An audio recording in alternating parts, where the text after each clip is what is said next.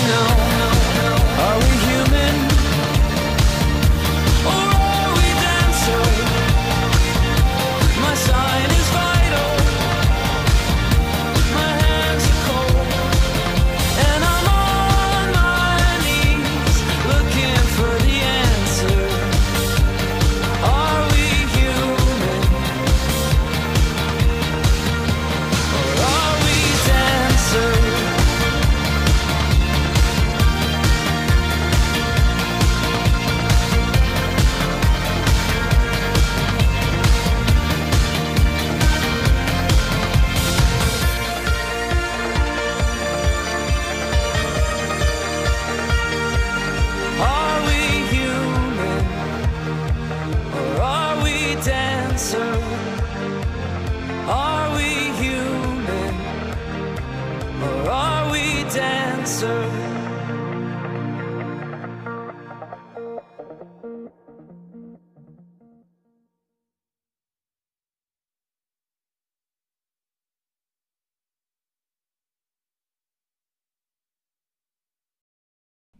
Hola, soy Victoria y voy a leer un par de poemas hoy día. Quería agradecerle primero a La Fontinela por invitarme a leer en este su podcast. Y bueno, este poema se llama Apatía y lo leí hace como un año y un poco más en una casa en Magdalena que era celeste. Apatía.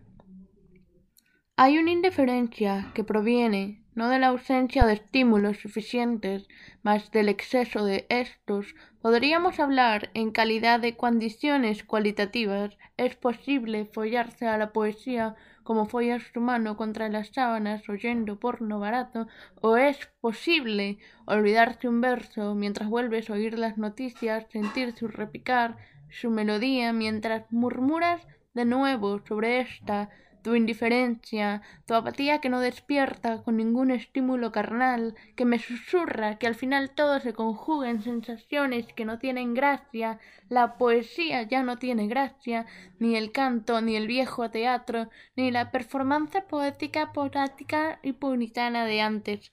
Lo dices de nuevo mientras te fumas un cigarrillo, Tú tan cool, tan tabaco puro, tan hipersensible, mi machito caballero feminista en potencia, pero irremediablemente defectuoso, como todas, como todos.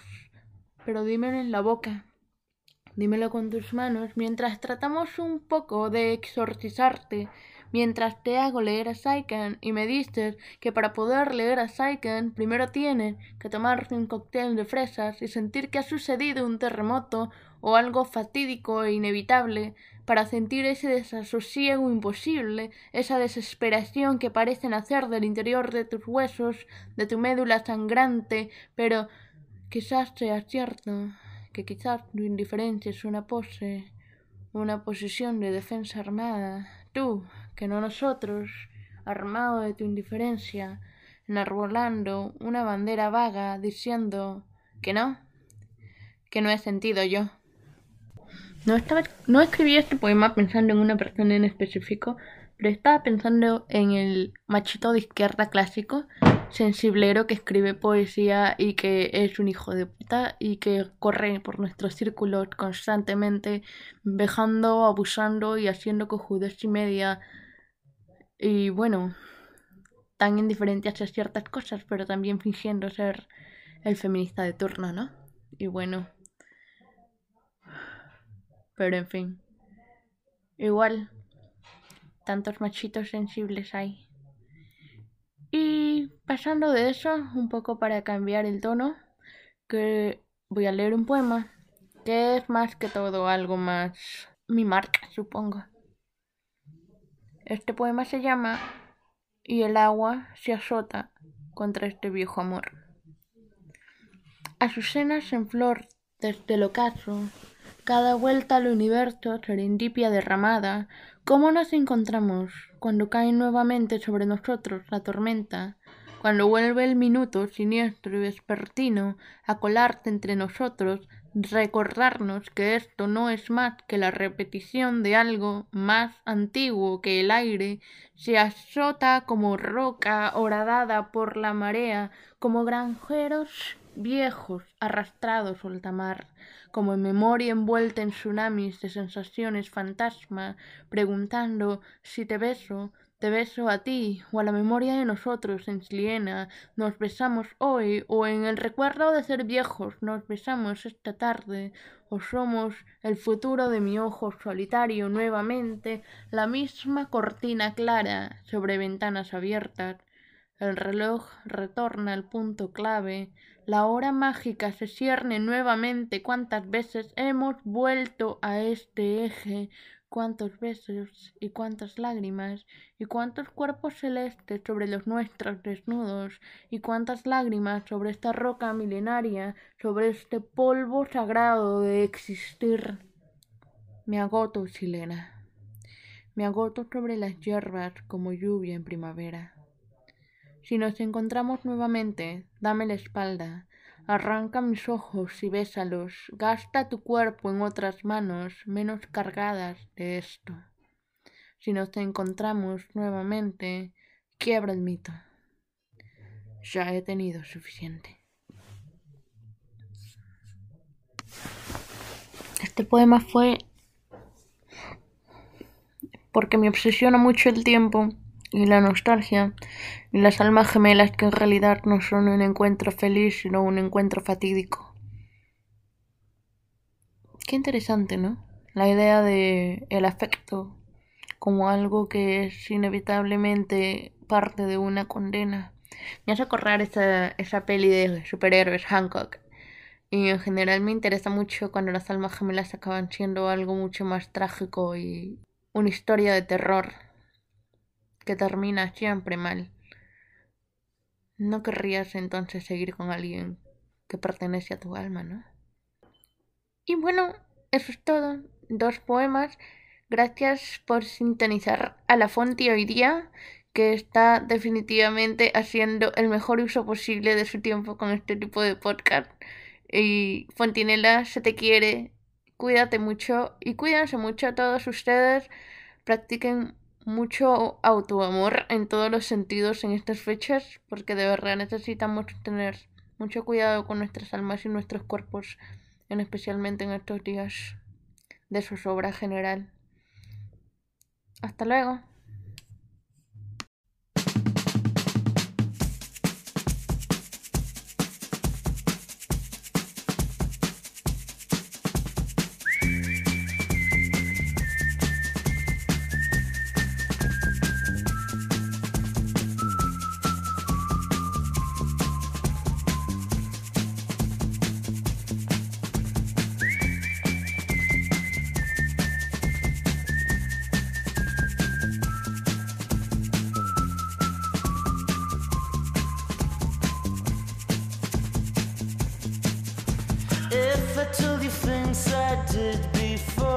told you how I used to be, would you go along with someone like me?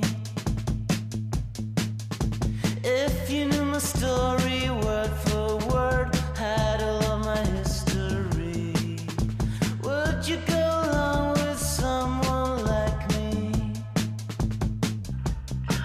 I did before.